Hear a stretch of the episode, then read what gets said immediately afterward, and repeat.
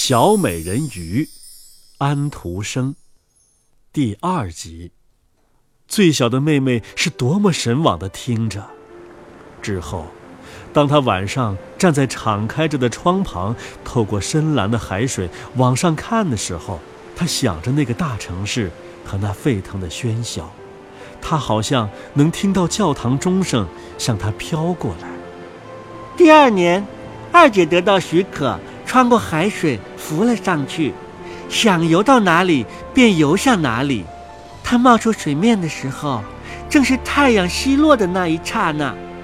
他觉得这幅景色是最美丽的。他说：“整个天空看上去就像是金的一样，而那云彩，是啊，那种美，他简直无法描绘。云儿鲜红艳紫，从他头上飘过。比云儿飞得更快的。”是一群野天鹅掠过太阳照耀的海面，像一条长长的白链。它朝着太阳游去，可是太阳沉下去了，玫瑰色的晚霞在海面，在云朵上消失了。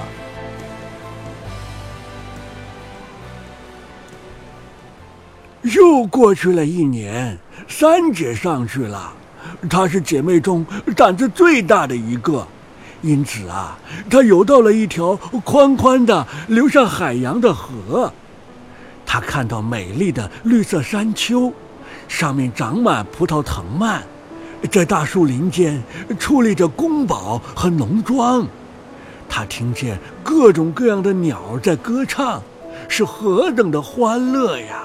太阳照得暖暖的。他不得不几次钻入水里，让他灼热的脸庞凉了下来。在一个小河湾里，他碰见一大群人的小孩子，他们什么衣服都没有穿，在水中打闹。他很想过去和他们一起玩，可是孩子们被吓得纷纷逃散。后来来了只小黑兽，那是一只狗。可是他从来没有见过狗，狗朝着他露出一副凶狠的样子，他害怕了，逃到河口外开阔的大海里。但是，他永远也忘不了那些极为壮观的树林，那些碧绿的山丘，那些会在水里游玩的可爱的孩子。虽然他们都没有长着鱼的尾巴。第四位姐姐的胆子啊，不那么大，她只游到了大海的中央。她说：“那儿正是最美的地方，可以看到四周许多里以外的东西。上面的天哪，就像是一口很大的玻璃钟。她看到了船，但是很远，看上去就像一只只的海鸥。有趣的海豚翻着筋斗。”巨大的鲸从他们的鼻孔把海水高高的喷了上去，看上去啊，就像周围有几百口喷泉一样。现在轮到吴姐了，她的生日正好在冬天，因此她看到的是其他几位姐姐第一次浮上海面没有看到的。海是碧绿碧绿的，到处飘着大冰山。他说道：“每座冰山都像一颗明珠，不过比人们建造的教堂钟楼大多了。冰山的形状都是最最奇异的，像金刚石一样闪闪发光。”他爬到最大的一座上面坐着，让海风把他的长发掠起。往来的船只十分惊恐，绕开他驶过。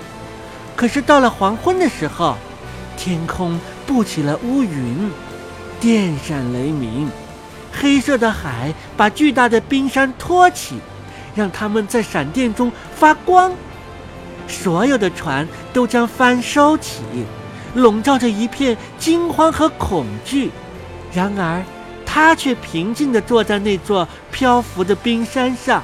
看着蓝色的电光曲折地击打在闪亮的海上，姐妹们第一次露出水面的时候，对自己所看到的新鲜和美丽的东西都非常高兴。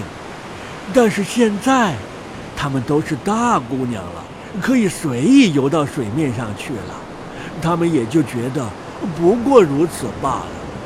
她们又想念着自己的家。过了一个月，她们又说，还是下面最漂亮，在家里最好不过了。许多夜晚，五姐妹相互挽着胳膊，一个接一个地游到水面上。她们的声音美极了，比任何人的声音都要美得多。在刮起风暴的时候，她们以为船要翻了，便游到船的前面，用美妙的歌声唱海底的美丽，请船上的人不要怕落到海底。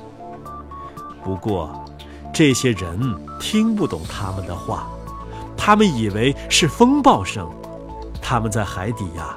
也没有看到什么美好的东西，因为船一沉，人便都被淹死了，都是死了才来到海国国王的王宫的。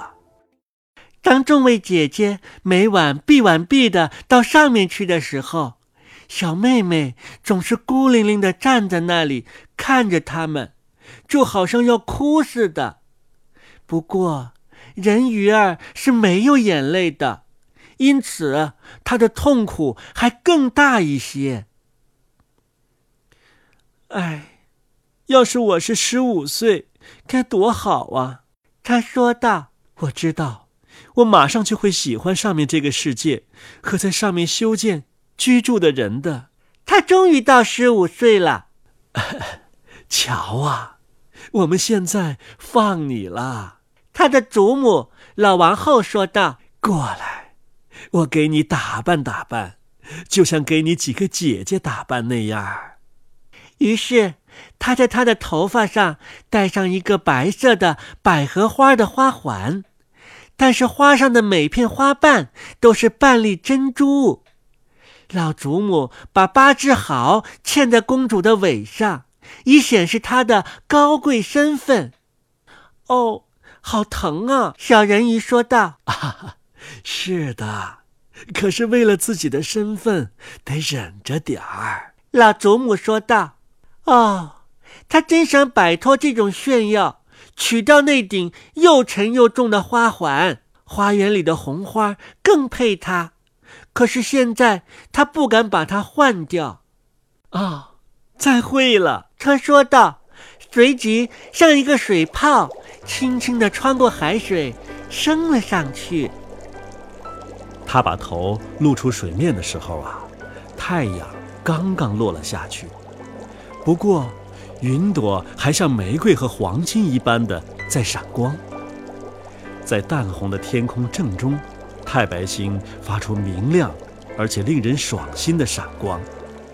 空气很温柔和清新，海静得一丝波纹都没有。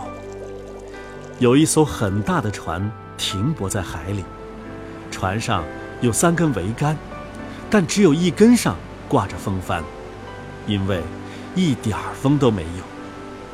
水手们都坐在锚架和横杆上，船上在演奏着音乐和唱着歌。由于夜色越来越浓，几百盏各式各样的彩灯都点燃了。看上去就像是各国的国旗在空中飘扬一样。小人鱼一直游到了舷窗前。每次当海水把它托起来的时候，他都可以透过那洁净的像镜子一样的窗子向里面望去。里面有许多打扮的很漂亮的人，但是最漂亮的却是那个长着一双黑眼珠的年轻王子。他最多大约只有十六岁，这一天是他的生日，所以有以上的这些排场。水手们在甲板上跳舞，年轻的王子走出来的时候，燃放了数不清的钻天焰火，把天照得如同白昼一般。小人鱼吓坏了，赶忙钻到海水里。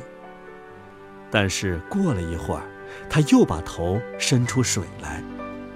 这时候，就像天上所有的星星都朝他落了下来一样。他从来没有见过这样精湛的焰火技艺，太阳般的大火球团团转着，壮丽的鱼形的火焰在蓝天里窜来窜去。焰火的光亮又从清澈平静的海面反射回来，船被照得明亮极了，连很细的绳索。每个欢乐的人都看得清清楚楚、真真切切。哦，那年轻王子是多么的漂亮啊！他和人们一个个的握着手，有时高声笑着，有时微笑着。在这美好的夜里，音乐声清脆的回荡着。小美人鱼，安徒生。第二集。